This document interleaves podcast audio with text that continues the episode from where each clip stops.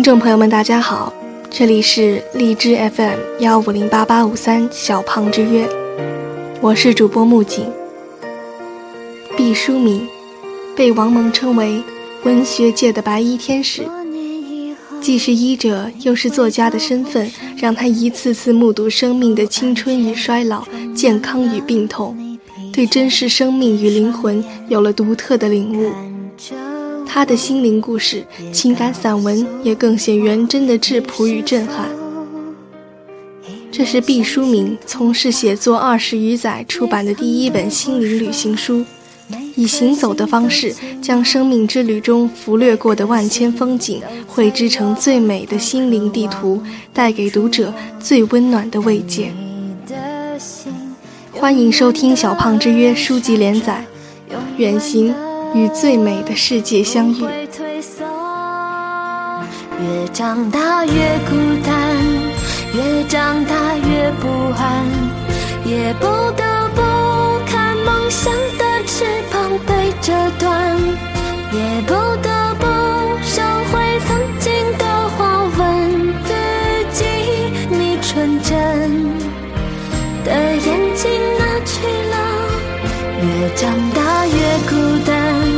越长大越不安，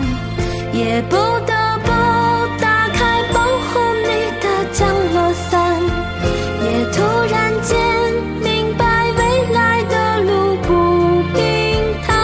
难道说这改变是必然？游轮尾巴上的图书馆，游轮好似一个微型国度。在游轮的尾巴上有一个奇异的世界，在那里住着几十个世纪以来的各国文化智者，他们不吃不喝，每天做的唯一一件事就是在你耳边轻声絮语，把他们一生的精华感悟说与你听。在那里有这个世界浓缩的风云，你可以在片刻之间、方寸之中就神游天地。并直抵某个特定的角落，在那里有美丽的风光和古老的传说，你可以随心所欲地穿梭游走于湮灭遁去的古代和触手可及的现代之间，时空为你服务。在那里，你就是整个寰宇，无比强大。你又什么都不是，比一朵最细碎的浪花还要虚无缥缈。你知道这是哪里吗？它就是位于和平号尾翼上的一座透明房子。在这座透明房子里，有很多大书架，上面摆满了书。每天清晨，它是最先张开怀抱迎接人们的空间；每天夜里，它又一直灯火通明。如果有什么人能在大海中央远远地眺望这艘船，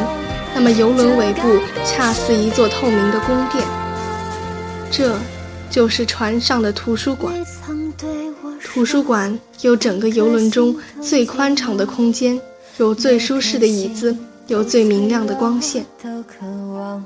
由于我们的游轮基本上是一直向西航行，游轮的尾部就总是面朝东方。早上，在没有风浪、艳阳高照的日子里。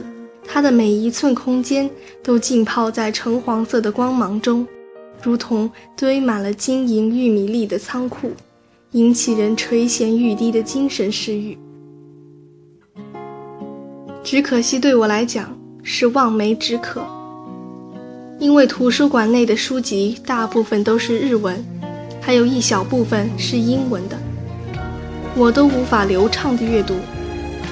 尽管是这样。我还是每天都要走进图书馆，去闻那里书籍的香气。我发觉，不管哪国文字印刷的书籍，它们的味道都是相同的。无论现代书籍的阅读方式如何进化，如何丰富多彩，比如你可以在电脑上阅读，在手机上阅读，听别人阅读，或者干脆买上一本电子书。但我始终觉得，手捧一本纸质的书，那种沉甸甸的手感，那种眼睛和字迹之间的距离感，那种看着看着，突然想起前面的一句话或是一个人名，就刷刷的翻到前面查找的阅读程序感，还有随时随地拎了书就走，好像是拿着一块干粮就上路的便捷，都使我对古老的图书馆一往情深。特别是在大海远处，人的思维变得简单和安静。这个时候，用这种传统的方式阅读，你会忘记这是某种穿越时空的对话。你会觉得仿佛是一位一直藏在波涛之下的朋友，此刻浮出水面和你会晤。那种不期而至的欣喜和静谧，真是非同小可的，令人感动。我建议和平之船可以在图书馆里增加一些其他文字的书籍，这样当操着更多种语言的游客上船之后，就可以看到自己民族的文字，那种融合交流的归属感和快意将伴随整个航程。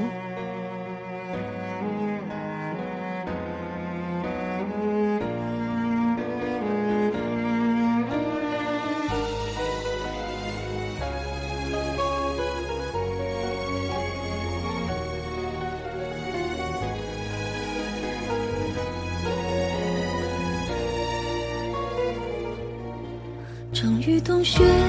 洁白了视线，所有喧哗静默成无言，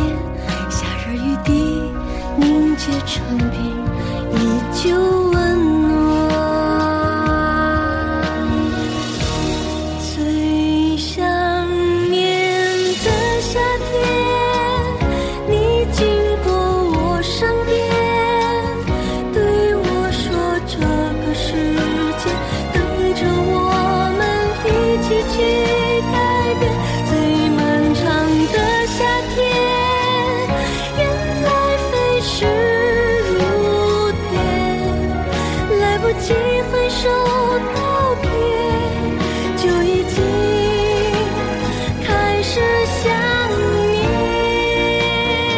这里是荔枝 FM 幺五零八八五三小胖之约，我是主播木槿。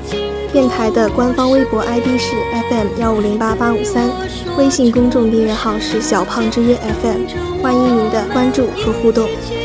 电台还在招募大量的后期美工和宣传，小胖之约欢迎您的加入。